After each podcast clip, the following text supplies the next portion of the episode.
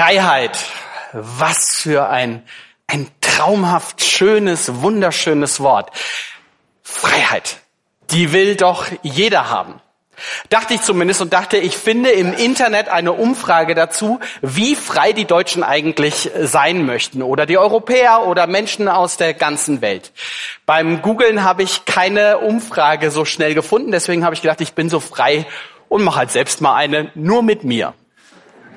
Äh, ihr habt mir die Frage gestellt, welcher Aussage stimmen Sie zu? A, ich will frei sein oder B, ich will nicht frei sein. Was war das Ergebnis? 99 Prozent dafür und ein Prozent und das ist die statistische Fehlertoleranz. Ich will frei sein. Bei Freiheit kommen sofort Bilder in meinen Kopf. Da denke ich natürlich an die Freiheitsstatue oder die Natur, dieser, dieser Moment, wenn man am Gipfel ankommt und die Berge um sich herum sieht und auf einmal diesen riesen Ausblick genießen kann. Das ist Freiheit. Oder aber, wenn du nicht so der Bergetyp bist, sondern eher der Meertyp, wenn du am Strand sitzt und auf das Meer siehst und nur das Rauschen der Wellen hörst, das ist Freiheit. Oder natürlich hier dieser Moment, wo man nach äh, langer Anstrengung, intensiven Wochen des Arbeitens oder in der Schule ähm, endlich frei hast. Und dieser allererste Tag, wo man, wo man da sitzt und denkt, oh, ich habe frei und keine Termine. Oder diese Woche hatte ich ein ganz besonderes Freiheitsmoment da. Das stand in meinem Postfach. Alles erledigt für heute. Genießen Sie Ihren leeren Posteingang. Sensationell. Das ist ja schon fast eine grenzenlose Freiheit, aber wir haben es eben schon gehört. So ganz grenzenlos ist das natürlich nicht. Auf dem Gipfel habe ich nur ein paar Schritte nach vorne, wenn überhaupt, und zurück. Und dort endet meine Freiheit, denn sonst, denn sonst ähm, kommt der Absturz. Ähm, und nach jedem Urlaub geht es auch wieder mit der Arbeit weiter. Und dieses Bild hatte ich nur sehr, sehr kurz. Freiheit. Auch wenn sie uns, wenn wir sie uns eigentlich sehnsuchtsvoll wünschen, hat immer auch Grenzen. Wir haben es eben schon gehört, ganz viele sagen, meine Freiheit endet dort, wo sie die Freiheit des anderen begrenzt. Freiheit, so sehnsuchtsvoll und positiv, ist auch kein ganz unproblematischer Begriff, habe ich gemerkt. Das haben wir in der Gottesdienstvorbereitung miteinander spüren dürfen. Wir bereiten unsere Gottesdienste so im kleinen Team miteinander vor und dann wird der Prediger gefragt, worüber möchtest du predigen? Und dann habe ich gesagt, ich will über Freiheit predigen. Ich dachte so, ja. Aber da kam so ein bisschen, hm. Und ich habe mich gefragt, hast du irgendwas falsch gemacht? Es stellte sich heraus, Freiheit ist in der heutigen Zeit gar kein so leichtes Thema, weil das ein Thema ist, das das ein oder andere Fettnäpfchen mit sich bringt. Vielleicht kennst du das mit den Fettnäpfchen. Das ist ein deutsches äh, Sprichwort, eine Redensart aus dem 19. Jahrhundert. Da war das so, dass die Leute, wenn sie, ähm, dass so ein, so ein kleiner Napf voll mit Fett zwischen der Tür und dem Ofen in der Küche stand. Und wenn Leute mit nassen Schuhen reinkamen, dann hat man sie mit dem Fett eingerieben, damit es keine Flecken gegeben hat. Das Problem war nur, der stand auf dem Boden und wenn es jetzt nicht so richtig hell war, dann konnte es auch passieren, dass man als ungeschickter Mensch so ein Fettnäpfchen umgestoßen hat und das war eine Sauerei, sage ich euch. Die durfte dann der Gastgeber wegmachen und dem Gast war es unangenehm. Ins Fettnäpfchen treten, das ist sowas, man sagt etwas und es ist einem super peinlich. Aber wo sind die Fettnäpfchen bei Freiheit? Naja, das erste Paradebeispiel, die Corona-Pandemie. Was waren jetzt eigentlich die Kontaktbeschränkungen, die Maskenpflicht, die Ausgangssperren und die Impfangebote? Waren sie Schutz, um die Freiheit derer zu erhalten, die es für sich selbst nicht konnten? Oder waren sie Freiheitseinschränkungen oder sogar Freiheitsberaubung? Und je nachdem, wie du dich äußerst, außersehen ha, ins Fettnäpfchen getreten. Oder der Krieg in der Ukraine mit all seinen Folgen natürlich zuallererst für die Bürger in der Ukraine, die fliehen müssen. Aber die Auswirkungen, die ja bis zu uns hier spürbar sind, man merkt das ja in jeder politischen Diskussion gerade. Was ist das eigentlich? Der Kampf für die Freiheit oder Einschränkungen, weil wir uns so vieles nicht mehr leisten können? Und dann natürlich auch noch die Berichterstattung darüber. Hat die Meinungsfreiheit abgenommen oder nicht? Merkst du was? Freiheit bietet kleine und große Fettnäpfchen. Ich versuche heute drum rumzukommen. Je nachdem, wie du dich in den letzten Jahren, wie du da geprägt worden bist, wird dich die eine Position brüskieren und die andere wirst du wie selbstverständlich für richtig halten. Ist doch klar. Das ist wichtig zu wissen und in den Blick zu nehmen. Denn da steckt viel Potenzial drin. Es ist interessant, dass wir zu so unterschiedlichen Ergebnissen kommen, wenn es um Freiheit geht, weil wir doch alle ein ziemlich ähnliches Verständnis von Freiheit haben. Ich habe mal ein Zitat von einem Dr. Alexander Fink mitgebracht, der Vorname zeigt, steht ja für Qualität. Ähm, der hat gesagt, frei bedeutet für mich ein selbstbestimmtes Leben führen zu können und der Mensch werden zu können, der ich gerne werden möchte. Oder in Kurzform, dass ich tun und lassen kann, was ich will. So würde man es wohl bei Umfragen in der Fußgängerzone hören. Bloß keine Festlegung, bloß keine, bloß keine Optionen kaputt machen, sondern offen halten. Und ich finde, genauso leben wir dann und wann. Wenn du eine Bestellung im Internet machst, habe ich an mir selbst festgestellt, in einem Online-Shop, dann bedeutet das noch lange nicht, dass ich mich entschieden habe, das auch wirklich zu kaufen, sondern ich habe mich entschieden zu prüfen, ob ich vielleicht das, was ich zugeschickt bekomme, ausprobiere und wenn es zu mir und meinem Leben passt und mir gerade dann gefällt, dass ich mich dann vielleicht dazu entscheide, es zu behalten. Je mehr ich tun und lassen kann, desto freier bin ich. Ich erzähle euch das, weil das, glaube ich, der Hintergrund ist, den wir im Kopf haben, wenn wir das Wort Freiheit hören. Auch wenn wir in die Bibel schauen. Freiheit ist in der Bibel ein sehr zentraler und wichtiger Begriff. Für die Juden, der ist der Auszug aus Ägypten, aus der Sklaverei und der Unterdrückung das Datum ihrer Geschichte. Und später waren die Juden ja wieder im, im Exil verschleppt und wünschten sich nichts mehr als nach Hause zu kommen und in Freiheit leben zu können. Zur Zeit Jesu waren die Juden wieder zu Hause, aber unter der Fremdherrschaft der Römer und wünschten sich nichts mehr, als frei zu sein. Paulus schreibt ein ganzes Kapitel über Freiheit mit dem Spitzensatz, Christus hat uns befreit, damit wir endgültig frei sind. Und auch Jesus hat davon gesprochen. Ich lese euch aus Johannes Kapitel 8 vor. Jesus sagte zu den Juden, die zum Glauben an ihn gekommen waren, wenn ihr an meinem Wort festhaltet, seid ihr wirklich meine Jünger. Dann werdet ihr die Wahrheit erkennen und die Wahrheit wird euch frei machen. Sie entgegneten, wir sind Nachkommen Abrahams und waren nie die Sklaven irgendeines Menschen. Wie kannst du da sagen, ihr werdet frei sein? Jesus antwortete ihnen, Amen, Amen. Das sage ich euch. Wer Schuld auf sich lädt, ist ein Sklave der Schuld. Ein Sklave gehört nicht für immer zur Familie, aber der, der Sohn gehört für immer dazu. Wenn also der Sohn euch frei macht, seid ihr tatsächlich frei. Jesus ist im Gespräch mit Menschen, die zu ihm an Glauben, die zum Glauben an ihn gekommen sind. Also mit Christen und mit ihnen spricht er über Freiheit. Und frei oder unfrei hat für ihn nichts damit zu tun, ob es eine Besatzungsmacht gibt oder ob man 17 Optionen bei der Bestellung im Internet hat, dass man sich alles offen halten kann. Es hängt auch nicht daran, wessen Nachkomme man ist. Ob du frei oder nicht frei bist, hängt für Jesus nur daran, ob du Sklave der Schuld oder der Sünde bist oder von dem Sohn befreit wurdest. Mit dem Sohn meint Jesus sich selbst. Er sagt also, wenn ich, wenn ich frei mache, der ist wirklich frei. Und nur wen ich frei mache, der ist frei.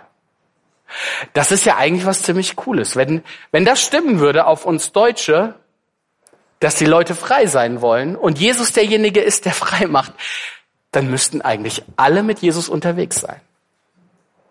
Du wirst wissen, dass die Realität nicht ganz so ist. Warum eigentlich? Warum ist das eigentlich so? Vermutlich zumindest auch, weil es einen sehr schwerwiegenden Vorwurf an den Christlichen, an, an unseren, an meinen Glauben gibt. Und dieser Vorwurf lautet, die christliche Religion bringt keine Freiheit, sondern sie bringt jede Menge Gesetze und Regeln. Ich habe euch einen kleinen Abschnitt aus einem sehr guten Buch mitgebracht. Kann man übrigens auch an unserem Büchertisch bestellen. Von Timothy Keller, Warum Gott? Und Timothy Keller fragt in seinem Buch, warum Gott? Ist der Glaube, dass es eine absolute Wahrheit gibt, ein Feind der Freiheit? Die meisten Menschen, die mir in New York, da lebt er, begegnet sind, sehen das so. Das Christentum nennt gewisse Auffassungen Irrlehre und falsch und gewisse Praktiken unmoralisch und schließt Menschen, die seine lehrmäßigen und moralischen Grenzen überschreiten, aus seiner Gemeinschaft aus. Christen gelten für viele als die, die die absolute Freiheit mit Grenzen und mit Ketten eingrenzen. Das entdecken die Kritiker in vielen Bereichen, im Kleinen wie im Großen. Da lassen sich Christen nicht auf Schwarzarbeit ein. Oder sie sind natürlich beim Feiern diejenigen, die wieder mal nicht mitmachen, bloß nicht über die Stränge schlagen. Oder wie wir es eben von Antje gehört haben, dass manche sich fragen, darf ich mich bewegen, darf ich tanzen oder nicht, darf ich manches Lied hören oder nicht? Bei jedem Schmaß sind die Christen die miese Peter. Natürlich auch, wenn es um Sex geht. Dass man mit dem ersten Sex bis zur Ehe wartet zum Beispiel. Dass man natürlich nicht mehrere Partnerinnen, Partner hat, mit denen Mann, Frau schläft. Dass man sich nicht ausprobiert. Darauf soll ich mich einlassen?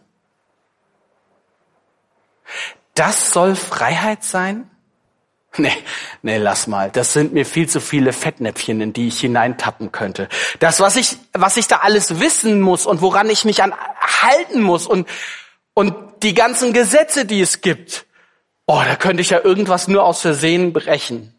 Nee, nee, lass mal.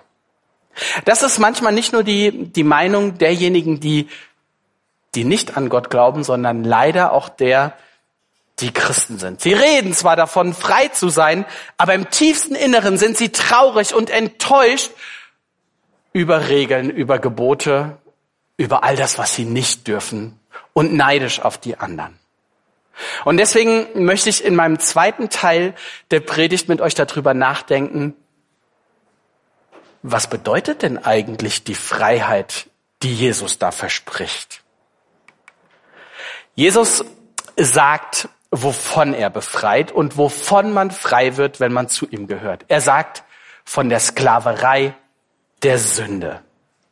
Wisst ihr, es gibt eine hochaktuelle Form der Sklaverei. Wer Schuld auf sich lädt, ist Sklave dieser Schuld oder der Sünde. Schuld oder Sünde ist in der Bibel ein Begriff dafür, für all das, was mit Gott nicht zusammenpasst, was ihm keine Ehre macht, was gegen das ist, was er sich wünscht. Sünde akzeptiert nicht, dass Gott ein gutes Leben für dich vorgesehen hat und dass er das Beste für einen Menschen will. Vielmehr macht sie uns vor, Gott will dich nur klein halten. Gott meint es gar nicht gut mit dir. Der wartet nur darauf, dass du gegen irgendein Fettnäpfchen trittst, um dir, äh, trittst, um dir, um dir eins auszuwischen. Viele glauben das. Sie wollen lieber selbst entscheiden, was gut und was richtig für sie ist und meinen damit, sie wären frei. Aber, so sagt es Jesus zumindest, das ist nicht die Freiheit, das ist ein Gefängnis. Das ist Sklaverei. Das ist Sklaverei, das ist ein Teufelskreislauf, der, der dich immer weiter nach unten zieht und der sagt, du hast es schon wieder nicht geschafft. Du bist zu schlecht. Du kannst nichts. Du bist nichts wert. Und wisst ihr, wo das hinführt? Ins Verderben.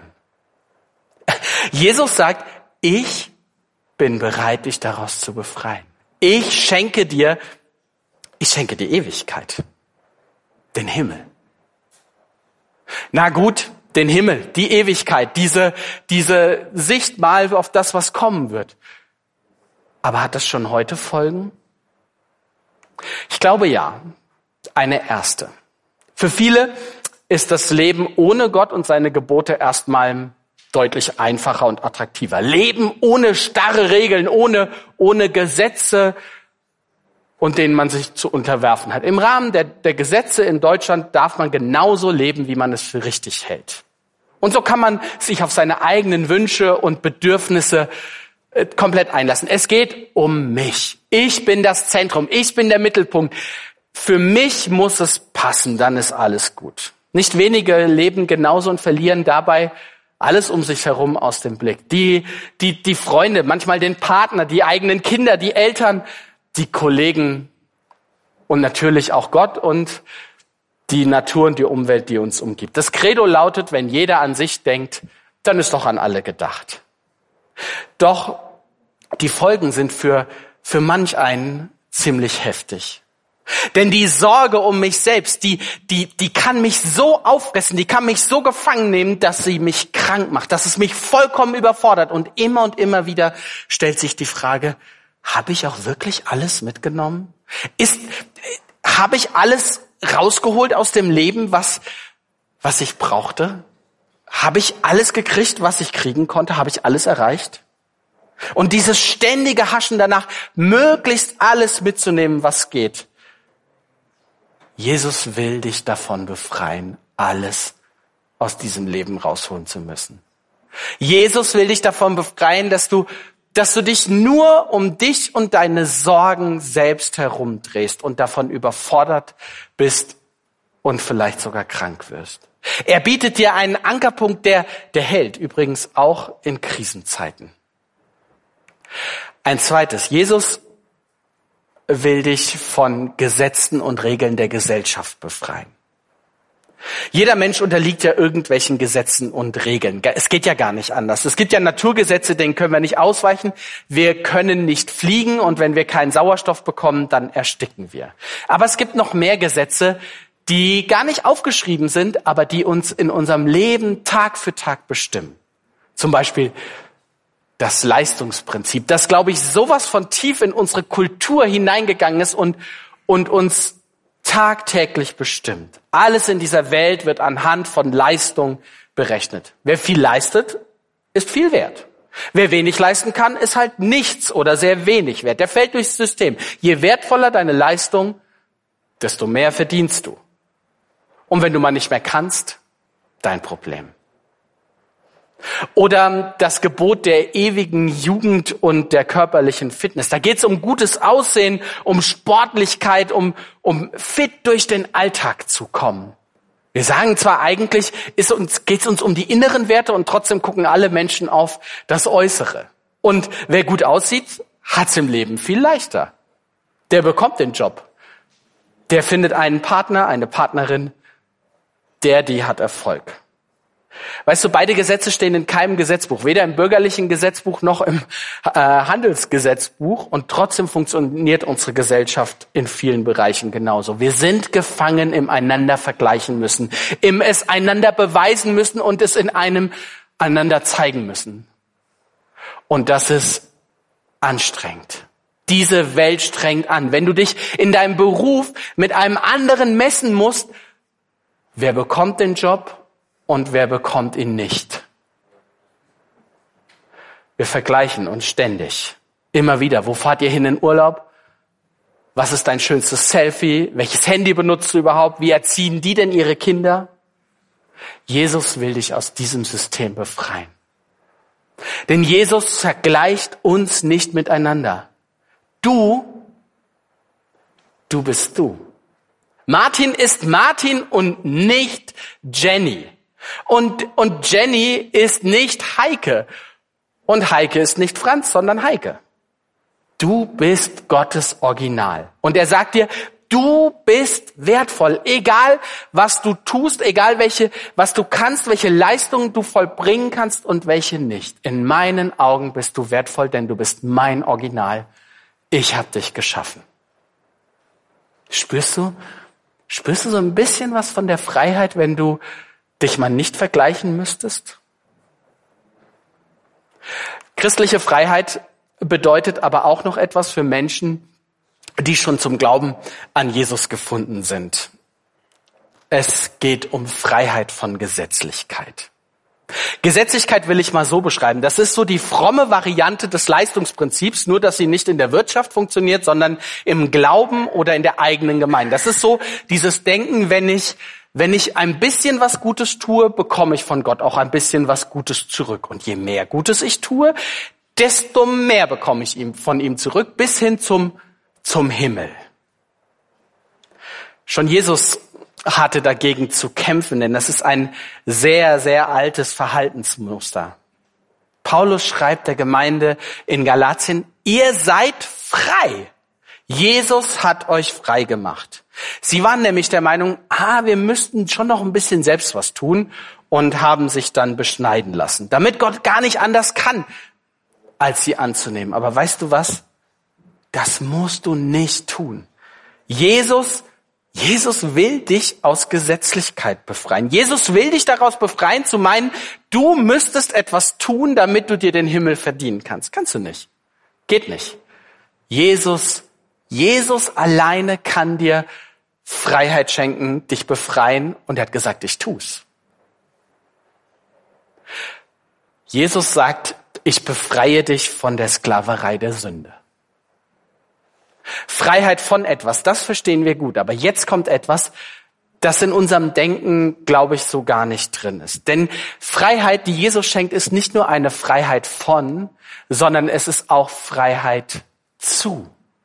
Das ist eine Freiheit mit einem Ziel, die eine Richtung hat, die, die etwas erreichen will. Freiheit zu einer Beziehung mit Jesus. Freiheit kann man nur bekommen, wenn der, wenn der Sohn frei macht und die Wahrheit erkannt wird. Was bedeutet das? Christliche Freiheit bedeutet sich an Jesus zu binden, sich auf ihn einzulassen, sich an ihn dran zu hängen. Das klingt erstmal, ehrlich gesagt, nicht so sehr nach Freiheit. Aber wir dürfen Freiheit nicht mit Ungebundenheit verwechseln. Die Musiker, die hier eben so wunderbar gespielt haben, stell dir das mal vor, die nach den Noten spielen müssen. Bis auf die Zehntelsekunde müssen sie aufeinander abgestimmt sein. Was für eine Unfreiheit. Stell dir einen, stell dir einen Pianisten vor, der ein Bach-Präludium spielen soll und sich genau an seine Noten zu halten hat. Das ist doch mega unfrei.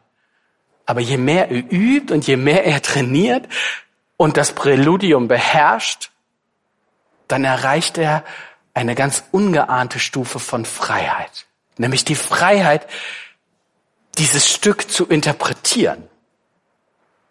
Weißt du, die Freiheit, von der Jesus spricht, ist nur in der Bindung an ihn zu bekommen. Beziehung ist für Freiheit, wie Gott sie versteht, sehr, sehr wichtig. Wer den Sohn, wen der Sohn frei macht, der ist wirklich frei. Da steht bewusst der Sohn, es ist eine Beziehungsaussage.